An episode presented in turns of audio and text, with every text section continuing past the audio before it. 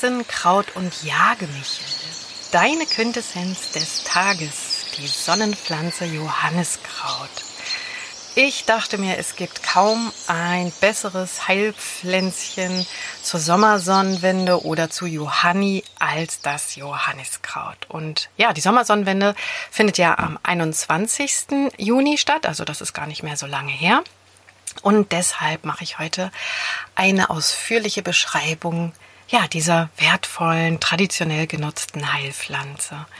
Und das Johanniskraut wird bezeichnet als Hypericum perforatum und es ist eine schon sehr, sehr lang genutzte Heilpflanze, auch in der traditionellen Heilkunde. Und das besagen eben auch die vielen Volksnamen, wie ich gerade schon sagte, Hexenkraut und Jagemichel, aber auch Teufelsbanner, Teufelsflucht und je mehr Volksnamen eine Heilpflanze hat, ist das immer auch ein Zeichen dafür, dass sie schon sehr, sehr lange traditionell in der Volksheilkunde angewendet wurde. Und das Johanniskraut war in der Volksheilkunde so, so wichtig, dass man sogar einen Tee, einen Kräutertee mit einem Johanniskrautstängel umgerührt hat und dabei kräftigende Heilsprüche aufsagte. Es gehört zur Pflanzenfamilie der Hartheugewächse und ja, wie auch Heu benötigt oder wie Gräser benötigt das Johanniskraut die pralle Sonne, um richtig schön zu blühen. Also du findest es immer dort, wo es, wo die, wo es trockene Wiesen gibt oder überhaupt Wiesen, wo aber vor allen Dingen die Sonne lange scheint. Also nicht so sehr im Schatten. Es ist schon eine Sonnenpflanze wenn du so einen Stängel mit Blättern gegen das Licht hältst, so entdeckst du in den Blättern so helle kleine Punkte, ähm, die so ein bisschen den Eindruck erwecken, als sei die Pflanze bzw. als seien die Blätter durchlöchert. Und hierbei, bei diesen fast Löchern, es sind keine Löcher, es sieht nur so aus, handelt es sich um Sekretbehälter, die eine helle Flüssigkeit aus etwas ätherischem Öl und auch Harzen enthalten. Und wenn du die Blüte zwischen den Fingern zerreibst, dann hast du auf den Fingern so eine, eine rote Färbung, eine, ja, die, die Blütenflüssigkeit, die tritt dann heraus. Du musst das dann so richtig zerreiben zwischen den Fingern. Und dann siehst du so eine rote Flüssigkeit. Deswegen wurde das auch als Johanniblut oder Teufelsblut bezeichnet. Das Johanniskraut hat ganz interessante Inhaltsstoffe, wie beispielsweise also der, der Hauptwirkstoff, das Hyperforin, aber auch das Hyperizin, weiterhin Flavonoide, aber auch einen hohen Anteil an Gerbstoffe, also bis zu 15 Prozent. Und das ist schon recht viel. Auch die Heilwirkungen des Johanniskrauts sind sehr, sehr vielfältig. Vielleicht kennst du ja nur die Anwendung, die immer in der Werbung gepriesen wird bei depressiven Verstimmungen. Die ist auch sehr, sehr wichtig, aber das Johanniskraut kann noch sehr viel mehr. Aber der Reihe nach.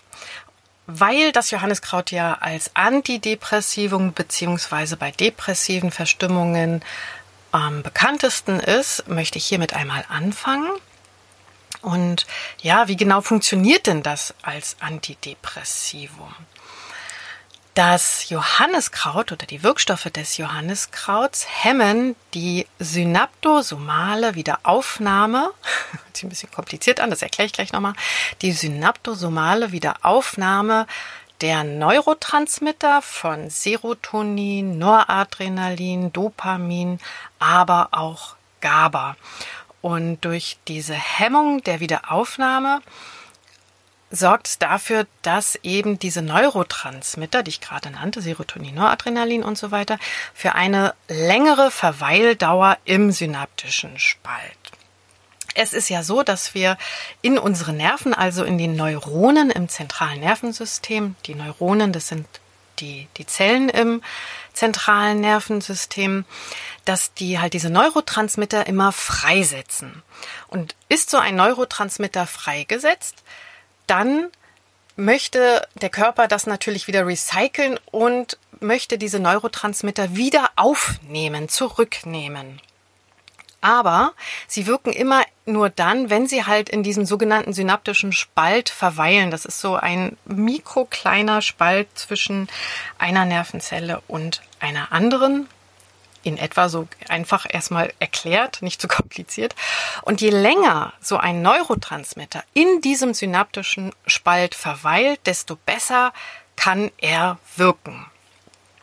Und das Interessante beim Johanniskraut ist, dass keines der bekannten synthetischen Antidepressiva ein ähnliches breites Wirkspektrum gegen diese vielen verschiedenen Neurotransmittern aufzeigen wie das Johanniskraut. Das erstmal dazu. Es gibt zwei recht verschiedene Anwendungsmöglichkeiten von Johanniskraut. Eine habe ich ja gerade erklärt schon oder vorgestellt bei depressiven Verstimmungen. Das heißt also eine innerliche Anwendung, aber auch eine äußerliche Anwendung des Johanniskrauts in Form des Rotöls, also ein öliger Auszug aus den Johanniskrautblüten. Wenn du das Johanniskraut innerlich anwenden möchtest, dann kannst du das als Tee machen. Du bekommst die Droge, also Droge bezeichnet das getrocknete Kraut. Droge kommt aus dem Niederländischen für Drog, dröge, also trocken. Und das ist so die klassische Bezeichnung in der Phytotherapie, in der Heilpflanzenkunde für alle trockenen Heilpflanzen. Also immer dann, wenn du getrockneten Tee anwendest, dann spricht man von der Droge.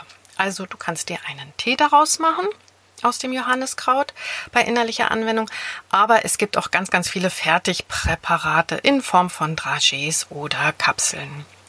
Und ja, die hast du sicherlich auch schon mal in der ein oder anderen Drogerie entdeckt oder vielleicht sogar auch schon einmal genutzt.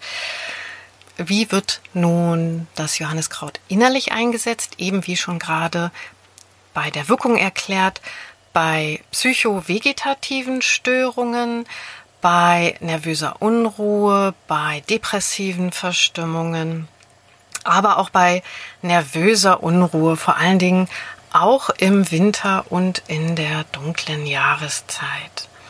Das ist so die Hauptanwendung des Johanniskrauts, die innere aber es gibt noch einen ganz, ganz interessanten Anwendungsbereich, der eigentlich sehr unbekannt ist, nämlich der Einsatz bei grippalen Infekten. Für verschiedene Extrakte aus dem Johanniskraut wurde nämlich eine bakterizide Wirkung gegen verschiedene Bakterienstämme nachgewiesen. Auch antivirale Effekte wurden nachgewiesen gegen Retroviren, auch insbesondere HIV. Also tatsächlich soll es auch gegen HIV wirken. Also nee, diese Aussage möchte ich so eigentlich nicht machen gegen HIV, aber ähm, die äh, Inhaltsstoffe wirken wohl gegen diese Viren. Auch gegen Influenza-Viren. Und das tatsächlich, da wurden Studien gemacht, dass eben die Hauptinhaltsstoffe von Johanniskraut gegen Influenzaviren, also Grippeviren, wirksam ist. Also sowohl Virozid als auch bakterizide Wirkung. Das heißt, Johanniskraut gilt aufgrund eben des Wirkstoffes, vor allen Dingen des Hyperforins, als ja, wie ein Antibiotikum könnte man sagen oder ein Breitbandantibiotikum, so wird es zum Teil auch bezeichnet die innerliche Anwendung zusätzlich kannst du auch noch nutzen bei nervösen Magen-Darm-Beschwerden, also Magen-Darm-Krämpfe beispielsweise, vor allen Dingen auch, wenn sie mit Durchfall einhergehen. Ne? Das Johanniskraut hat ja einen hohen Anteil an Gerbstoffe und die Gerbstoffe wirken immer auch stopfend. Ja, kommen wir zur äußeren Anwendung. Die ist ja auch nicht ganz uninteressant. Hier kannst du das Johanniskraut Öl nutzen, das als Rotöl bezeichnet wird. Es besitzt starke entzündungshemmende Eigenschaften und deshalb fördert es die Wundheilung. Interessant ist, dass an der Uniklinik Freiburg herausgefunden wurde, dass das Hyperforin, was ja auch bei der inneren Anwendung, ähm, was ich schon bei der inneren Anwendung gerade aufgeführt habe, besser aus der Blüte herausgelöst wird, wenn das Öl dunkel und nicht in der Sonne ausgezogen wird. Also bei der äußeren Anwendung nutzen wir, wie gesagt, das Rotöl und Rotöl heißt, die Blüten, die frischen gesammelten Blüten um den Juni herum, Ende Juni, Anfang Juli, werden in Olivenöl eingelegt und viele ziehen die Johannisblüten immer in der Sonne aus. Aber Professor Schemp und seine Mitarbeiter haben herausgefunden, dass eben dieser keimhemmende Wirkstoff Hyperforin eher im Dunkeln ausgezogen wird. Und was ist daran so spannend ähm, oder so, so wichtig, so interessant? Dieses Hyperforin, wie gesagt, wie gesagt, hat eine ganz stark wundheilende und keimhemmende Wirkung. Das heißt, du kannst das Rotöl anwenden, zur Behandlung, aber auch zur Nachbehandlung von Verletzungen, wie beispielsweise Schürfwunden oder Schnittwunden, aber auch Quetschungen. Ähm, das hilft, die verletzten Stellen an der Haut besser zum Abheilen zu bringen. Eine weitere wichtige Anwendung des Rotöls, des Johanniskrautöls, sind Verbrennungen. Und ja, die Sonne scheint, da kann es schon mal zum einen oder anderen Sonnenbrand kommen.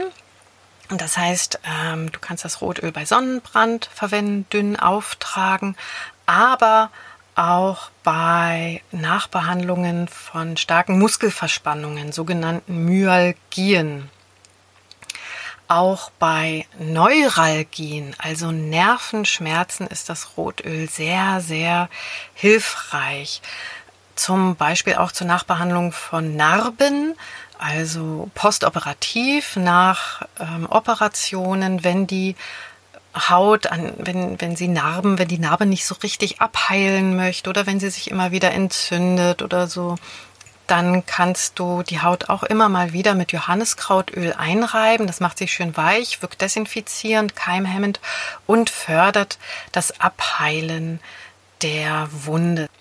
Auch zur Nachbehandlung von Herpes zoster ist Johanniskrautöl sehr hilfreich.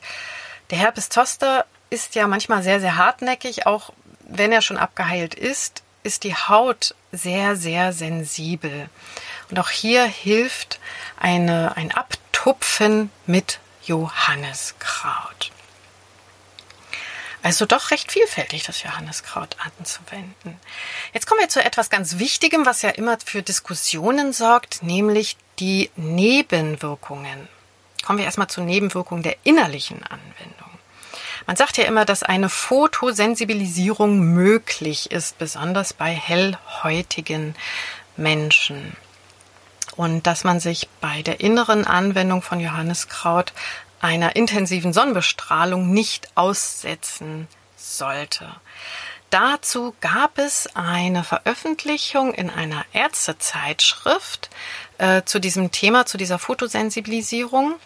Und dabei wurden 72 Probanden getestet, die zum, zum einen nach einer einmaligen Einnahme von einem hochdosierten Johanniskrautpräparates, also etwa 3600 Milligramm. Das ist schon sehr, sehr viel. Also normal ist eine Dosis von 900 Milligramm. Also die wurden um, um mehr als das Doppelte der Dosis ähm, haben sie eingenommen von Johanniskraut und wurden dann verschiedenen Sonnenbestrahlungen ausgesetzt. Zum einen UVA, UVB und ähm, anderem ähm, simuliertem, aber auch sichtbarem Sonnenlicht. Und dabei konnten in den gewählten Dosierungen für keine dieser Lichtquellen relevante Veränderungen an der Haut festgestellt werden. Also Johanniskraut hat keine Fotosensibilisierung an der Haut verursacht. Nun sagen Menschen, ja, ich habe das schon mal genommen und ich habe aber einen Ausschlag bekommen, meine Haut wurde rot, ich habe mich verbrannt. Wenn ihr vorsichtig sein möchtet, dann unterlasst einfach bei der innerlichen Anwendung von Johanniskraut ähm, eine intensive Sonnenbestrahlung, also geht nicht in die Sonne, haltet euch eher im Schatten auf. Aber wie gesagt, diese Studie ähm, und es gibt auch weitere Studien haben gezeigt, dass Johanniskraut nicht fotosensibilisiert oder die Haut ja, verändert. Übrigens gilt das nicht für das Rotöl. Rotöl Rotöl, wenn du das Rotöl äußerlich anwendest, findet keine Fotosensibilisierung statt. Ja, so viel erstmal zu heute zum Johanniskraut. Ich hoffe, es war was Interessantes für dich dabei und du siehst das Johanniskraut jetzt auch ein bisschen mit anderen Augen. Vielleicht noch mal ganz kurz zusammengefasst. Du kannst es innerlich anwenden, hauptsächlich bei depressiven Verstimmungen, Ängsten, aber auch innerlich bei grippalen Infekten. Und du kannst es äußerlich anwenden in Form eines Rotöls. Dafür werden die frischen Johanniskrautblüten in Olivenöl ausgezogen, am besten im Dunkeln, so drei bis sechs Wochen. Seist es dann durch ein Sieb ab. Und äußerlich ist es sehr, sehr hilfreich bei Schnittwunden, bei stumpfen Verletzungen, bei Quetschungen, bei Narbengeweben, schlecht heilende Wunden.